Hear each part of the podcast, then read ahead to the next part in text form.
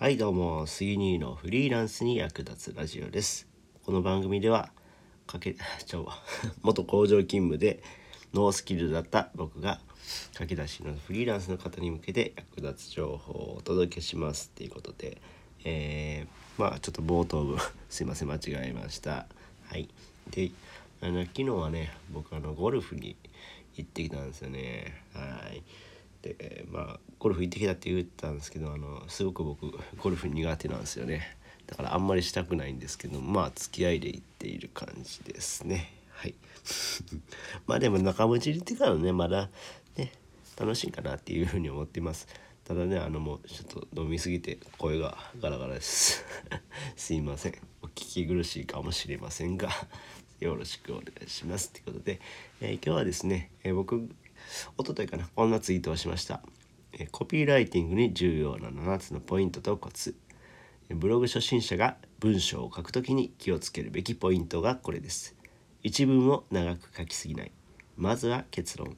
こと中を使わない。句読点や接続詞を使う。ユーザー目線で書く。概要を使いこなす。難しい漢字を書かないというツイートをしました、うん。え僕まあブログ歴2年ぐらいになるかな、うん、になって。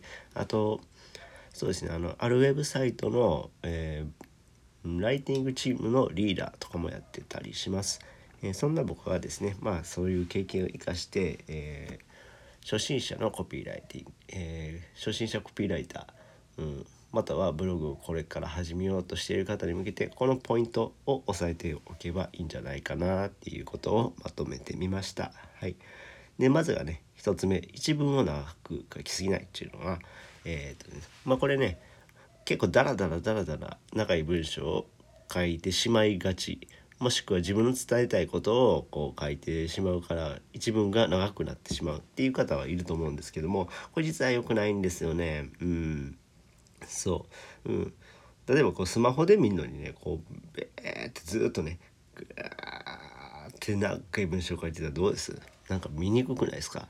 はい。ですよね。まあ想像すそれを想像してもらうと分かるように一文が長すぎるとね全く読んでもらえないですよね。だから飛ばされてしまいます。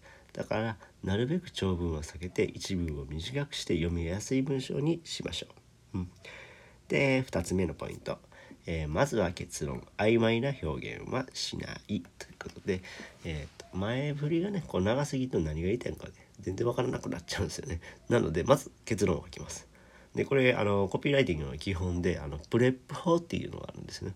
PREP 法っていうのは何かというと結論を書いてで理由を書いてで例文を書いてで結論。結論理由例文結論、うん、この順番で書くことをプレップ法と呼びます。でこのテクニックはね結構ブログとかでも使えるのでぜひぜひ利用してください。はい。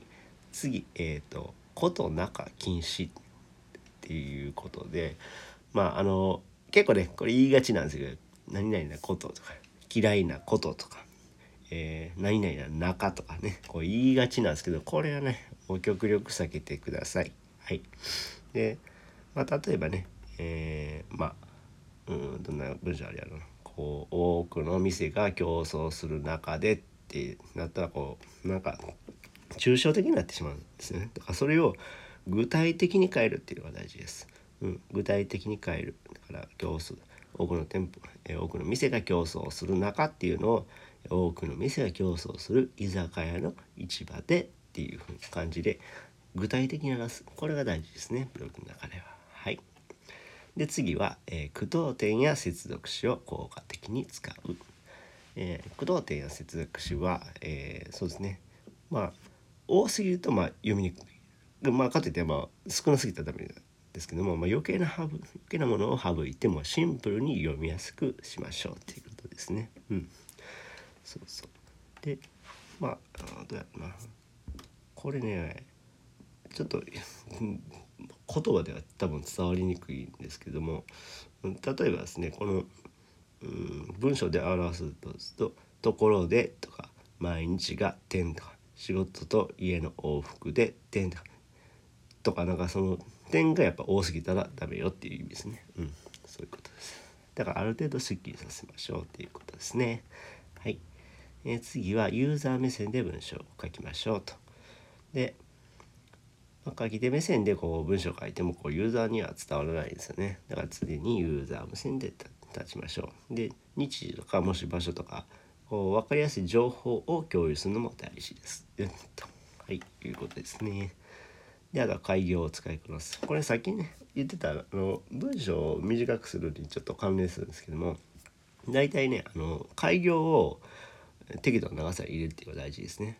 から23僕とかやったら例えば23行目安に開業しています。うん、23行目安に開業してで、えー、ある程度こうリズムを持たせるっていうのが大事な感じですね。うん、で最後あの漢字を開く、えー、まあ、読みやすい読みやすい漢字を書く。難しい漢字は書かないっていうことですね。うん、そうそう。例えばこうなんやろ「あなた」とか。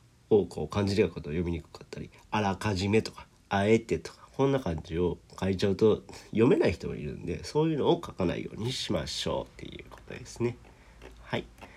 まあ今回は、えーコピーライティングに重要な7つのポイントとコツっていう話をしました。はい。まあ、この話が役に立ったよって方はいいねボタンを押してもらえると嬉しいです。またチャンネル登録フォローしてもらえると励みになります。えー、最後までご視聴いただきありがとうございました。それではまた。バイバイ。